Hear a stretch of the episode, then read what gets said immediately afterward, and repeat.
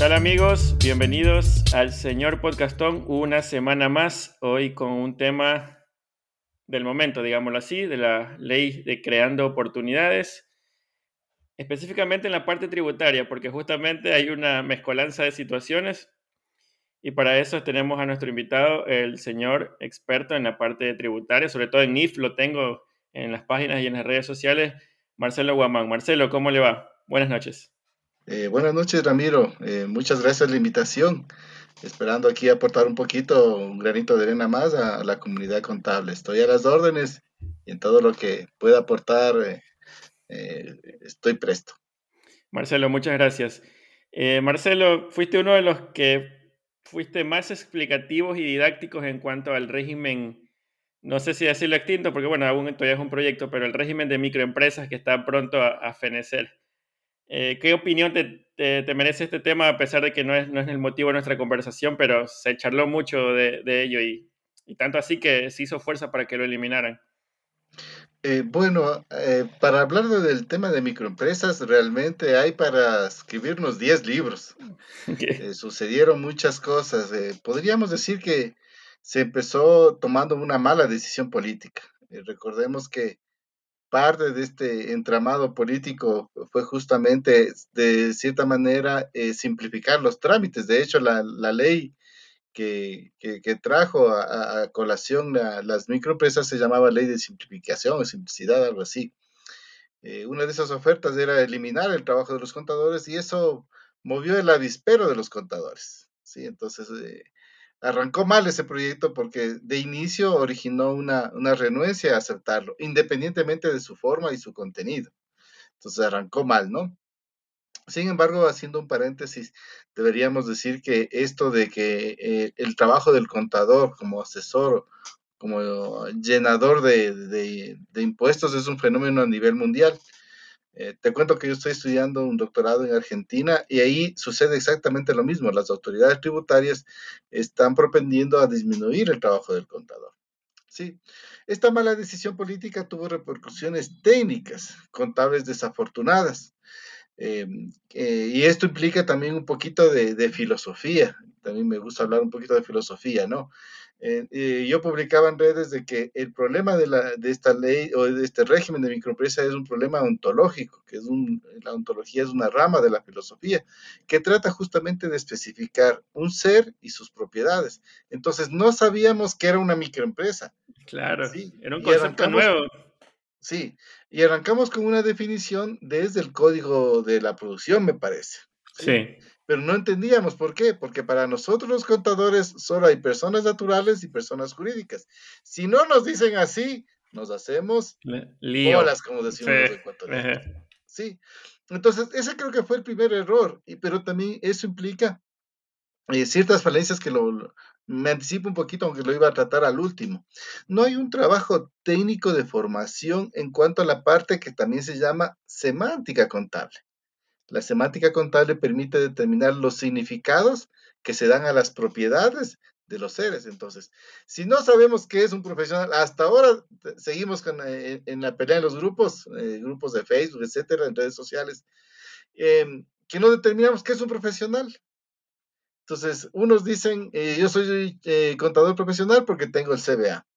Otros dicen, yo soy profesional porque yo eh, estudié en la universidad. Entonces, no hay esas definiciones de que parecerían intrascendentes, pero que tienen una repercusión enorme dentro del tratamiento de la información contable que nosotros tenemos.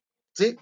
Entonces, eh, partimos mal ahí en, la microempresa porque se, se, se tomó una definición externa a nuestro ambiente natural, que es la ley del régimen tributario. Entonces, ahí se tomó esa definición.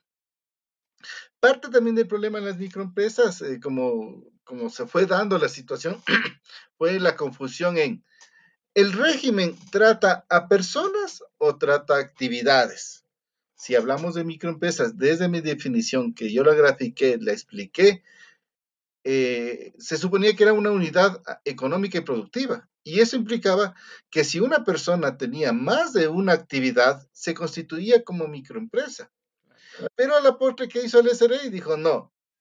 Sí, no, está mal. No, es a la persona, es a la actividad. Pero eso fue en el camino. ¿Qué, ¿Qué, también sucedió en esto? Porque digo, ahí fue una serie de, de, mezcolanzas. Recordemos que la ley empezó a regir a partir de, obviamente, del primero de enero, pero el reglamento salió eh, justo por estas fechas, por septiembre. Entonces pasamos ocho meses y un poquito más en la zozobra. No sabíamos qué hacer, no sabíamos qué camino seguir. Y en ese camino se fueron inventando algunas soluciones que a la postre obviamente tocó enmendar. ¿sí? Uno de los problemas que también surgía ahí, si no sabíamos si era la actividad o era la persona, fue los porcentajes de la retención. ¿Cuánto le retengo? ¿Cuánto me retienen? Sí, y ese es un problema que lo tenemos en cada cambio que existe. No tenemos el conocimiento técnico, justo ontológico, semántico, que nos permita definir una retención en función de la situación o el contribuyente. ¿Sí? Eh, obviamente estos catastros, como lo mencioné hace un momento, fueron, eh, hubo una publicación de catastros que incluían muchos errores. Se incluyeron artesanos, se incluyeron transportistas, se incluyeron a los mismos profesionales. En mi caso, eh, me daba eh, como es, eh, yo estaba trabajando en una universidad y no sabía si era profesional o era microempresa o era ah, un mix. hago la consulta al SRI y el SRI me dice, vea, usted es microempresa, porque, eh, porque yo digo. El microempresario Marcelo Guamán le decían por la calle. ¿Verdad? Entonces, ¿qué resulta después? Que a los ocho días que me contesta, saca el reglamento del SRI y ahí excluye las actividades de educación del régimen de microempresa. Sin embargo, de eso a mí ya me retuvieron, obviamente, eh, me retuvieron el 1.5, para mí mejor, ¿no? Ajá, sí, correcto. Perdón un ratito. Ok. Ya, listo entonces. Marcelo, ¿cómo, cómo te cayó el, proyecto este de, de, Creando Oportunidades? ¿Tuviste la oportunidad de, de leerlo en la parte que a nosotros nos interesa? ¿Qué, te, te, ¿Cuáles fueron tus primeras impresiones? Eh, bueno, em, era un reglamento esperado, ¿no? O era una, ley esperada porque fue uno de los ofrecimientos de campaña de, Guillermo Lazo. Entonces, era algo esperado. De hecho, ya había presiones de, otros sectores políticos en, en cuanto al, aparecimiento, ¿no? Eh, hay que tener en cuenta, ya leyendo el proyecto más detenidamente, eh, algunas situaciones. En primer lugar, hay que entender en, qué eh, situación nos encontramos actualmente el país y que se lo plasma en el, proyecto.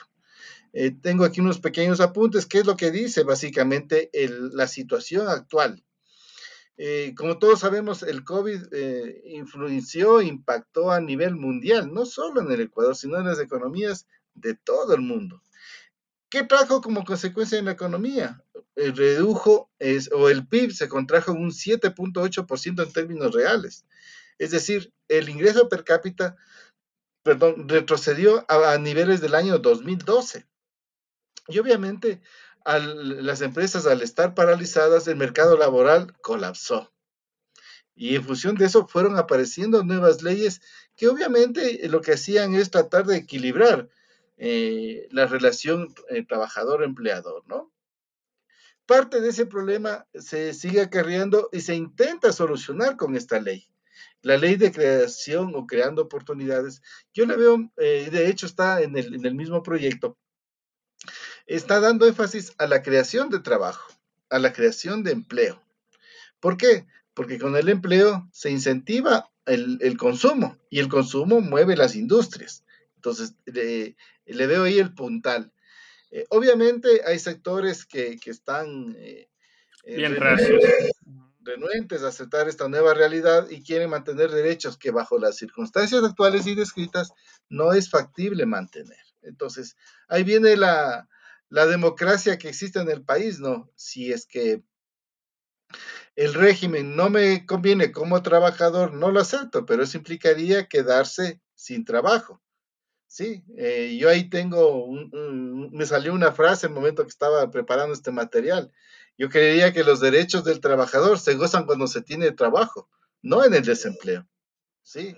Eh, y por otro lado, los pequeños emprendimientos no pueden soportar la misma carga laboral, eh, económica que las grandes empresas. Entonces, las economías eh, latinoamericanas en general son microeconomías, lavanderías, tiendas, negocios pequeños. Ese tipo de negocios no puede adaptarse a pagar o, todos los beneficios que implica una relación laboral.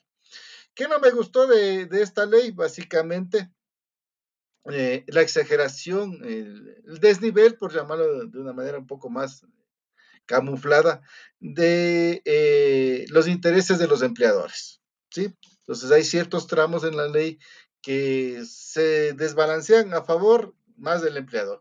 Sin embargo, yo le veo desde el punto de vista político que es una estrategia para quemar tiempo. Como recordaremos o sabemos, este es un, eh, un, proyecto económico urgente, entonces va a tener eh, que responder dentro de un tiempo. Entonces, si quemamos tiempo en eso, es más fácil o más eh, factible de que se apruebe el proyecto en sus términos iniciales. Otra de las cosas que no me gustó, eh, pero es natural en la presentación de un, de un proyecto, es la incertidumbre que origina. Entonces, ya saltaron los eh, consultores contables, unos le dicen capacitadores, yo les digo otros, incapacitadores, les digo yo.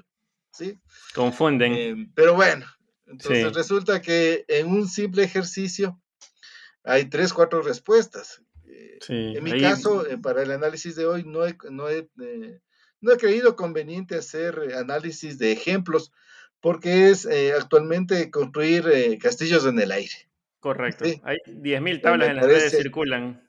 Sí, me parece, desde mi punto de vista, algo irresponsable ponerse a hacer ejercicios cuando no hay ni siquiera ni una preaprobación. Es me parece a mí irresponsable. Entonces, en ese marco, lo que he querido hacer el día de hoy em, es hacer un análisis macro, ¿no? Eh, de cómo sería el nuevo escenario el nuevo escenario tributario para el siguiente año. Y una cosa que me llamó la atención leyendo más detenidamente el proyecto es justamente que se aclara la metodología. Hay una metodología para establecer o definir qué es lo que se va a hacer. No sé si tú lo pudiste revisar. No, no, no revisé la parte de la metodología. Listo, entonces ese es le digo, uno de los problemas. Nos vamos directamente a la ley. Sí, a la ley. Pero es importante determinar qué estudios se hicieron antes o por qué. Entonces, el por qué. Y ahí un paréntesis de filosofía. El contador ecuatoriano hace mucha técnica. La técnica es el hacer. Entonces, a ver, ¿qué hago? Dígame qué hago. Entonces, por eso aparecen ahí los salvadores del mundo contable.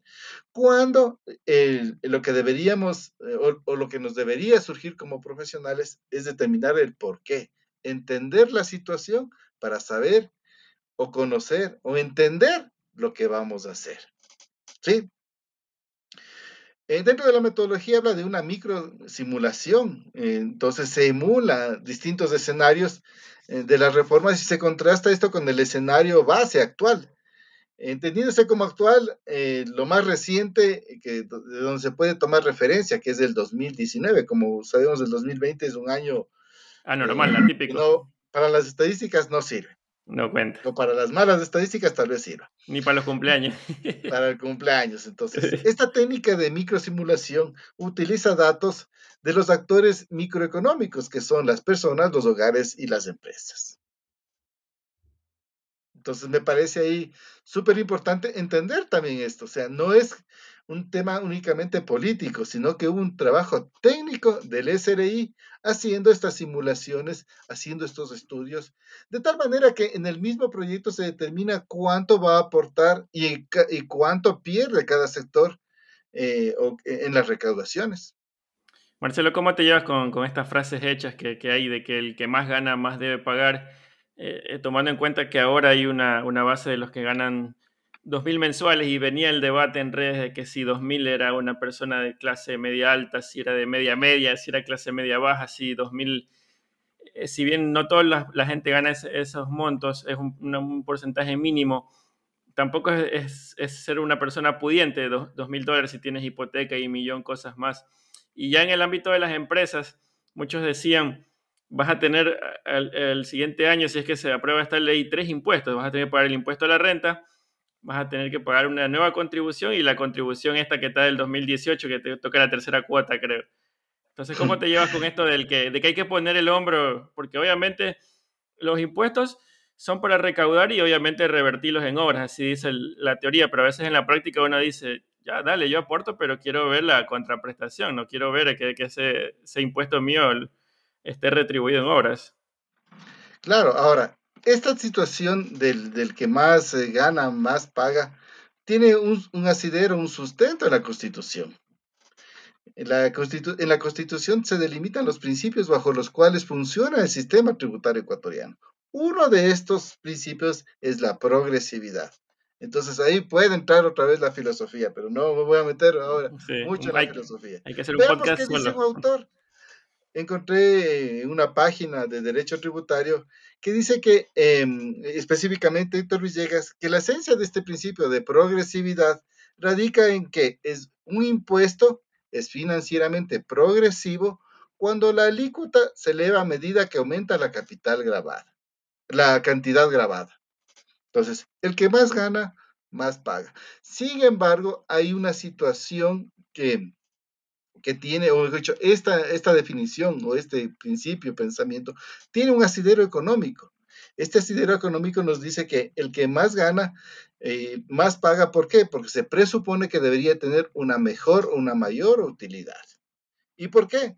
Porque se presupone ciertos principios técnicos económicos de eficiencia, eficacia y economía si nos ponemos a hablar de la economía como sistema, usualmente los sistemas se, grafican eh, como un modelo de caja negra. Elementos de entrada, un proceso y una salida. Entonces, eh, el que más gana, pues va a tener una, eh, va a ser un mejor análisis de sus costos. Va a ser un mejor análisis de su eficacia y el uso de sus recursos. Y obviamente tenderá o propenderá a un mejor alcance de sus objetivos. En esa medida también hay que hacer ciertas aclaraciones técnicas que, que, eh, eh, que, nos hace confundir a veces en el análisis de esto, ¿no? El contador ecuatoriano confunde ingreso, perdón, confunde renta con utilidad. Con utilidad. Y eso es algo que he venido peleando en los grupos, pero está tan afincado que ha sido imposible cambiar. Y eso está tan fácil definido en el artículo 2 de la ley de régimen interno. Básicamente, el artículo 2 habla del concepto de renta, que nos habla de ingresos de fuente ecuatoriana e ingresos obtenidos en el exterior. De hecho, la ley se llama impuesto a la renta, entonces el impuesto eh, se genera, o mejor dicho, se enfoca en el ingreso. Ahí se enfoca todo el sistema tributario. En esa medida el Estado puede dar ciertas concesiones y estas concesiones se llaman o se dan en forma de deducciones o exenciones. ¿Qué, pero ¿qué pasa con estas deducciones y exenciones? Que esos obsequios, por decirlo de alguna manera, que se dan a, los, contribuyentes, em, eh, perjudican el erario y obviamente eso perjudica a la sociedad. Entonces hay que entender o, o cambiar la perspectiva en ese sentido. ¿Qué es lo que sucede con esta nueva ley? lo que hace es quitar las deducciones, ciertas deducciones, y quitar ciertas exenciones y exoneraciones que el Estado está en todo su derecho. ¿sí?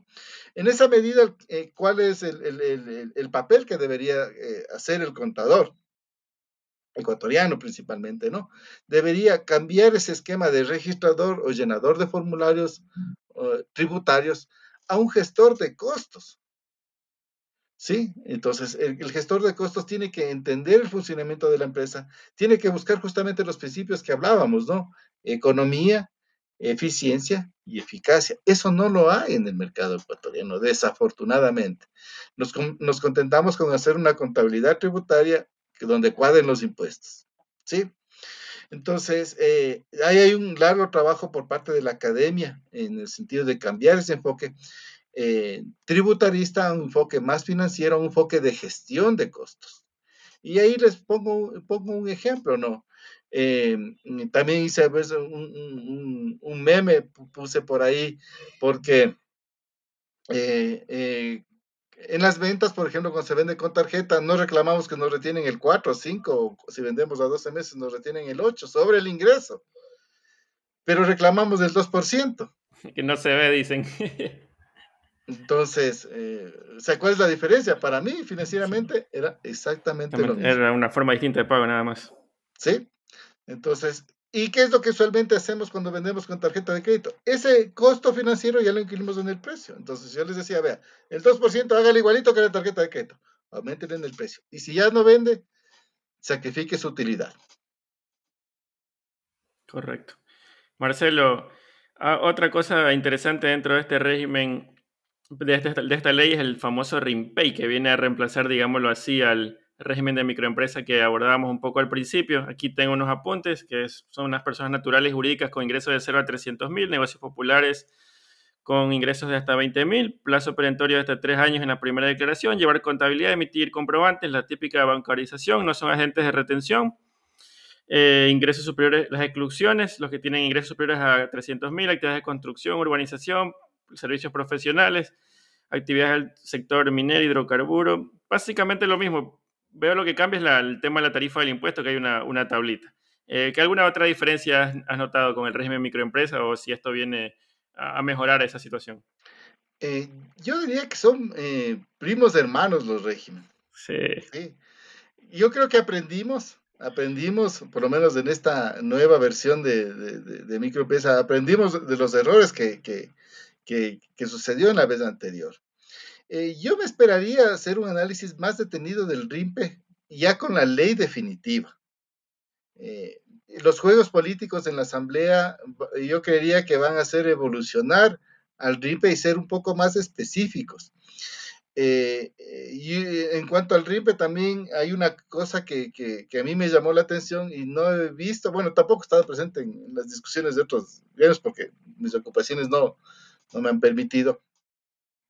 Pero una de las cosas positivas que saltó en el, en, el, régimen de microempresas y su reglamento fue la definición de un marco referencial de información financiera para aquellas empresas que no son sujetas a, a la superintendencia de compañías. ¿A qué me refiero? A la determinación de la NI para pymes como el, la forma de llevar contabilidad, aunque la contabilidad y la información financiera son dos cosas diferentes pero complementarias, pero eh, daba ya la seguridad de tener un marco de referencia. O sea, ¿qué es lo que sucedía antes?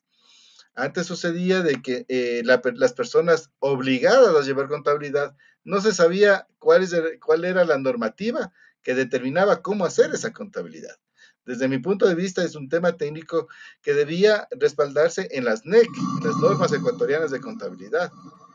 Sin embargo, como se presupone, y de cierta manera los gremios formales han impuesto esa, esa visión de que las NIV aplica para todos los sectores de la economía y eso no es verdad.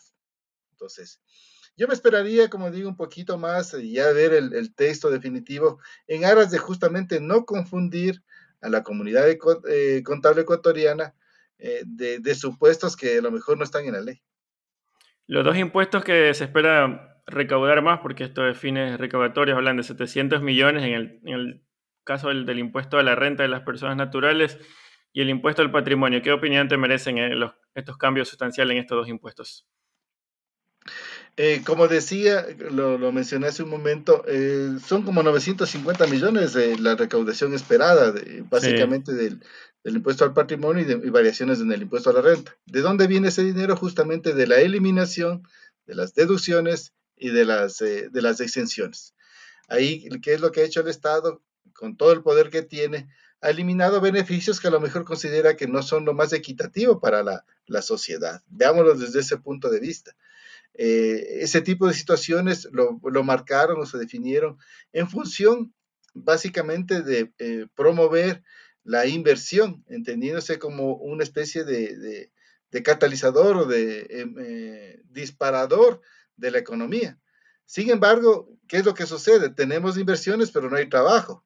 Entonces, el enfoque cambia desde mi punto de vista. Cambia hacia dónde? Ya no hacia los bienes, al, sector productivo como tal, sino a la generación de empleo. Eh, entre comillas, digamos que la visión, por lo menos en esa parte, es la persona sobre el capital. Las personas, la sociedad se mueve con empleo, como lo mencioné al inicio y como es uno de los, eh, de los puntales eh, que se mencionan en, la, en esta nueva ley, o proyecto de ley por lo menos.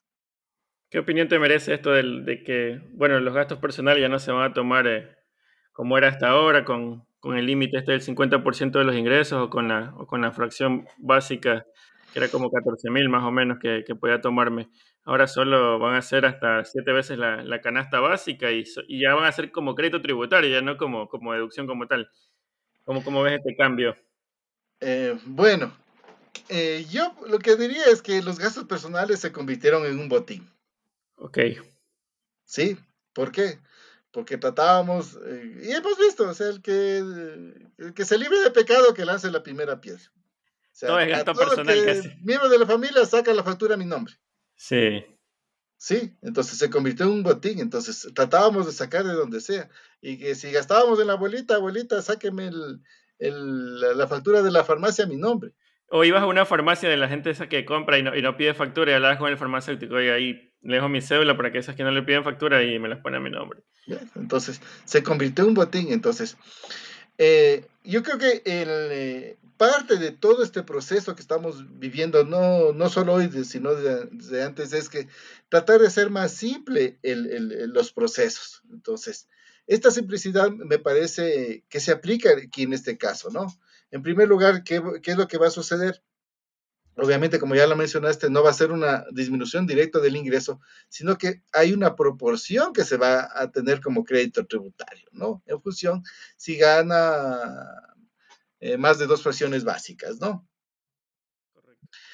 Entonces, para mí es mucho más fácil eh, o, se enfoca más en, eh, en, aspectos recaudatorios más que de beneficios. Ahora, ¿qué también va a suceder? Vamos a seguir buscando las facturas. Eso no va a disminuir, pero el beneficio o el efecto que va a tener sobre la recaudación va a ser mucho menor que el que se tenía anteriormente.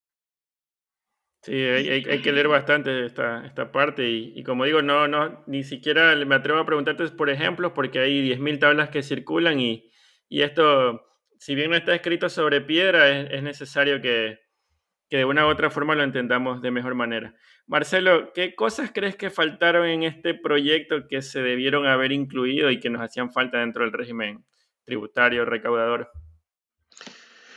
Yo me siento satisfecho con lo que está. Ok, es lo que hay. Eh, sí, toca esperar. ¿Por qué? Porque este viene un, un trabajo político y ese, ese trabajo político es desgastante para el presidente.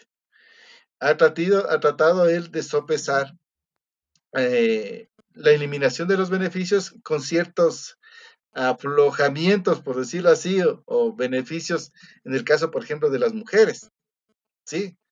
Ahí hay ciertos eh, tintes eh, de economía violeta que se llama actualmente y que dentro de la contabilidad, por si no lo sabías, eso es parte de la contabilidad eh, femenina. Es una nueva rama de la contabilidad.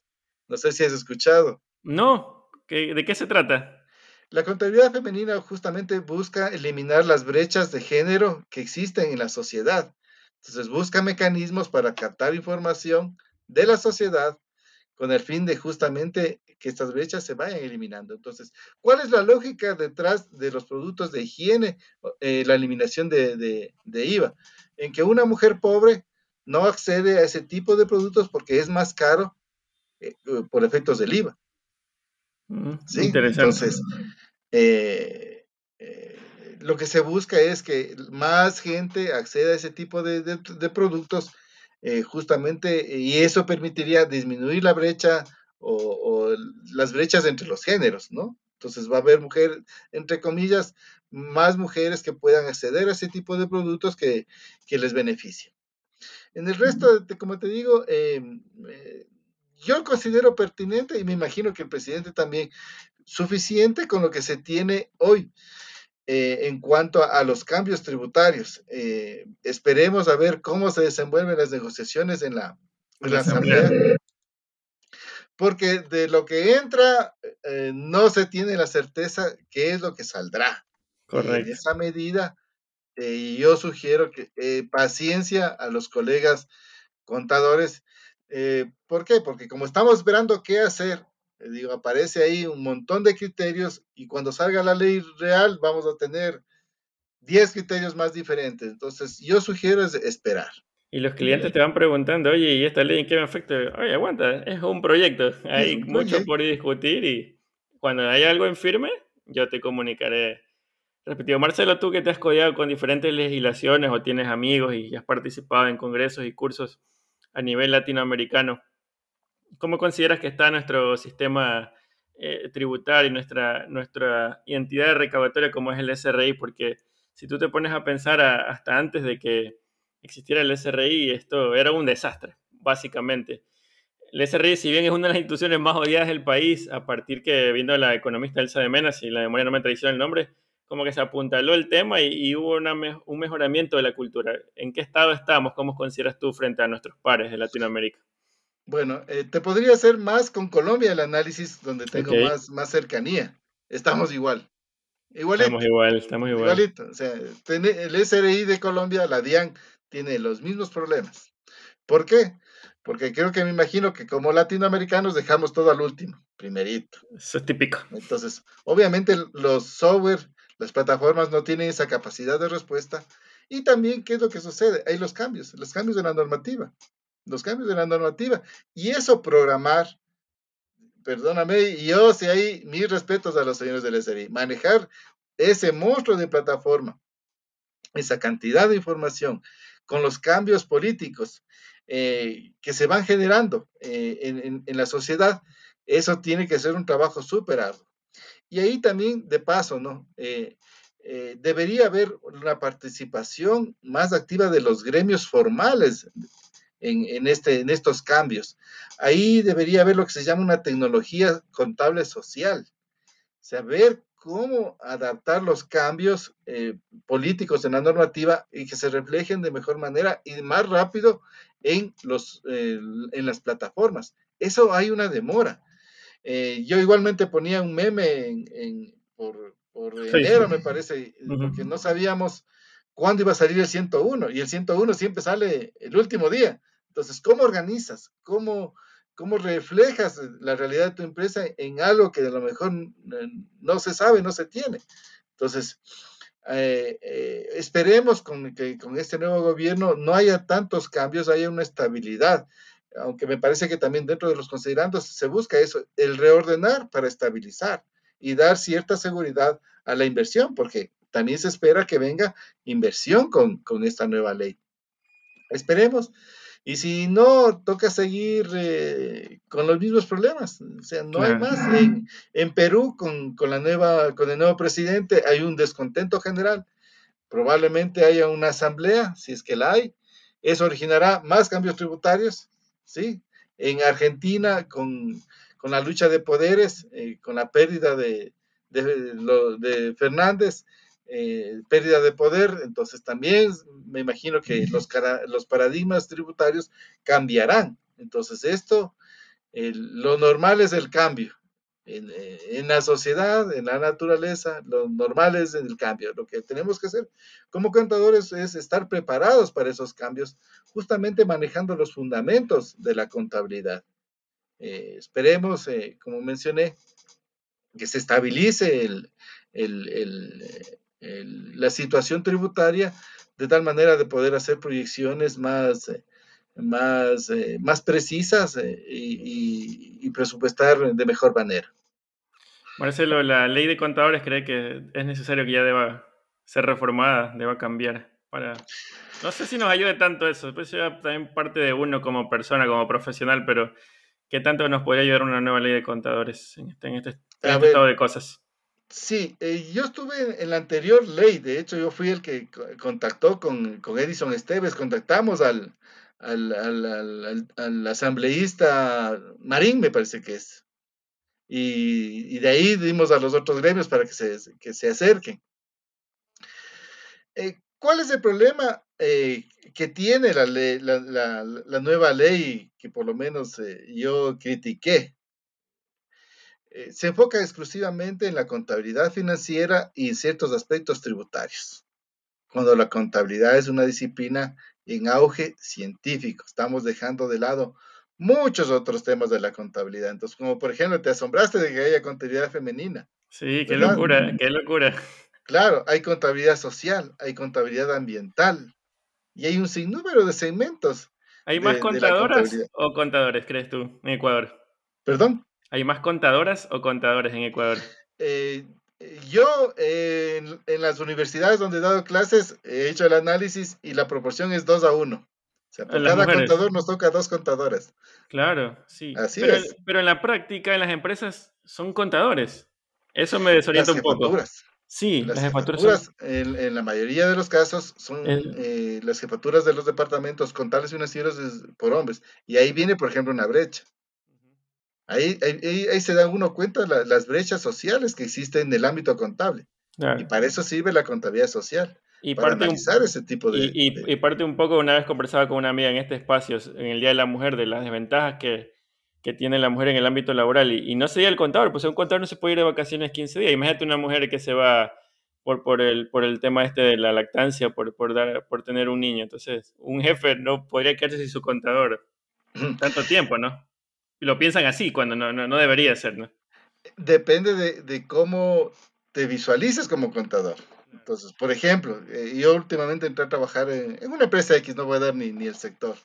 Entonces, la contadora quiere ella misma abrir la puerta, ella misma quiere recibir la factura, ella misma quiere eh, autorizar, ella misma quiere hacer la retención y ella misma quiere ir a entregar el cheque. Dije, no, aquí hacemos procesos, hay que hacer gestión por procesos de tal manera que se distribuya toda la carga del proceso en distintas personas, sin que eso represente burocracia. Entonces resulta que ahora contabilidad en esa empresa solo hace el registro y el análisis y presenta los informes.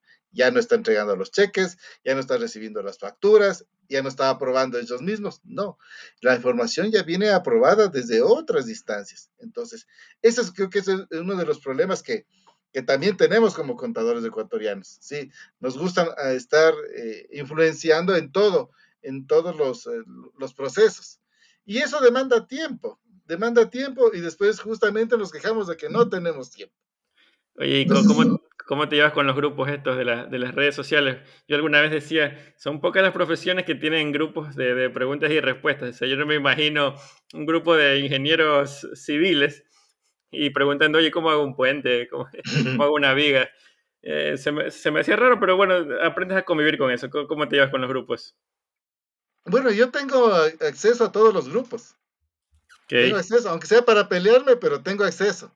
Es bueno. No sé si has visto, a mí me gusta ser frontal en esas cosas. Sí. En todos soy, digamos, recibido, bien o mal, pero soy recibido.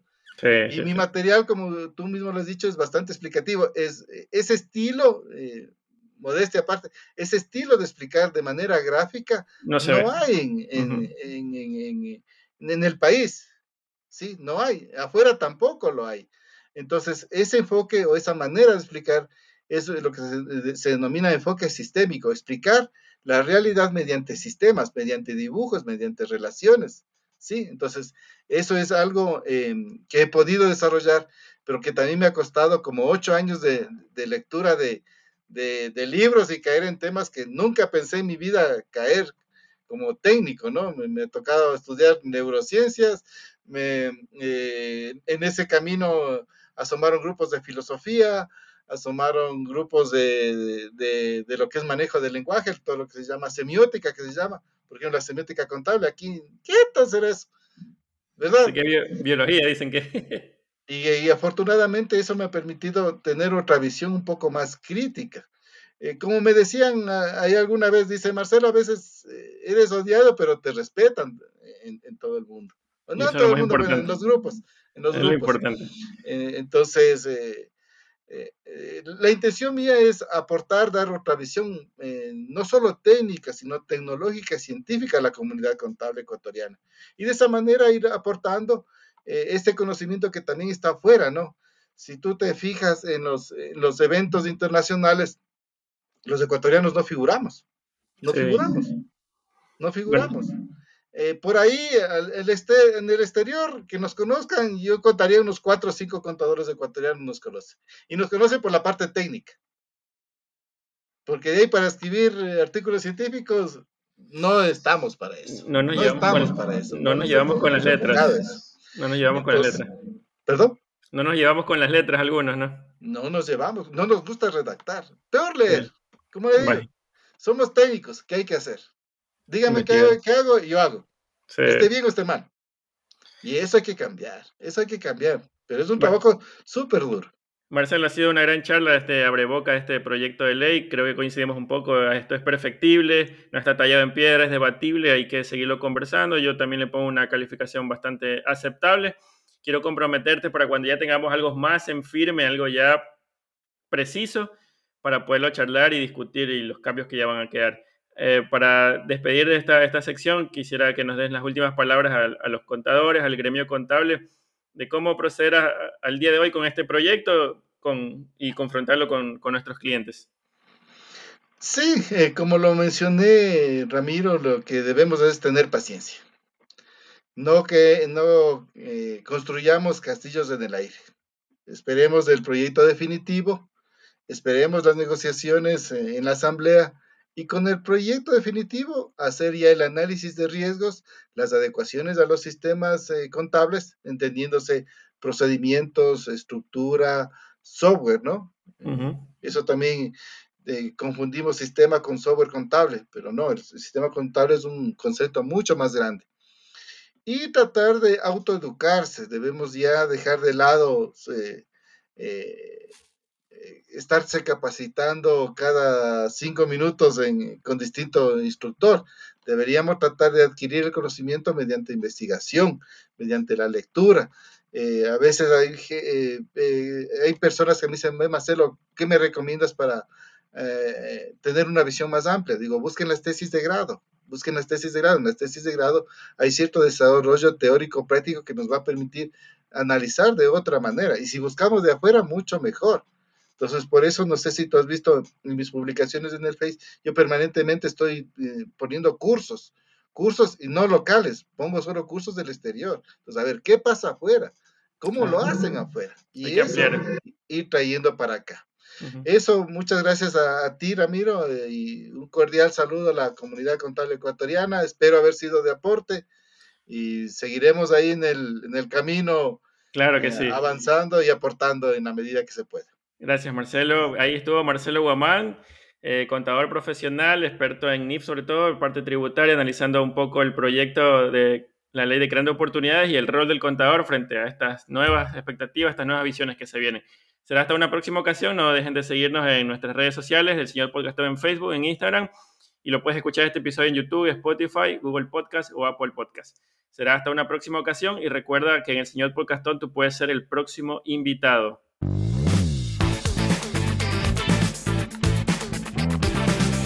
Nos vemos.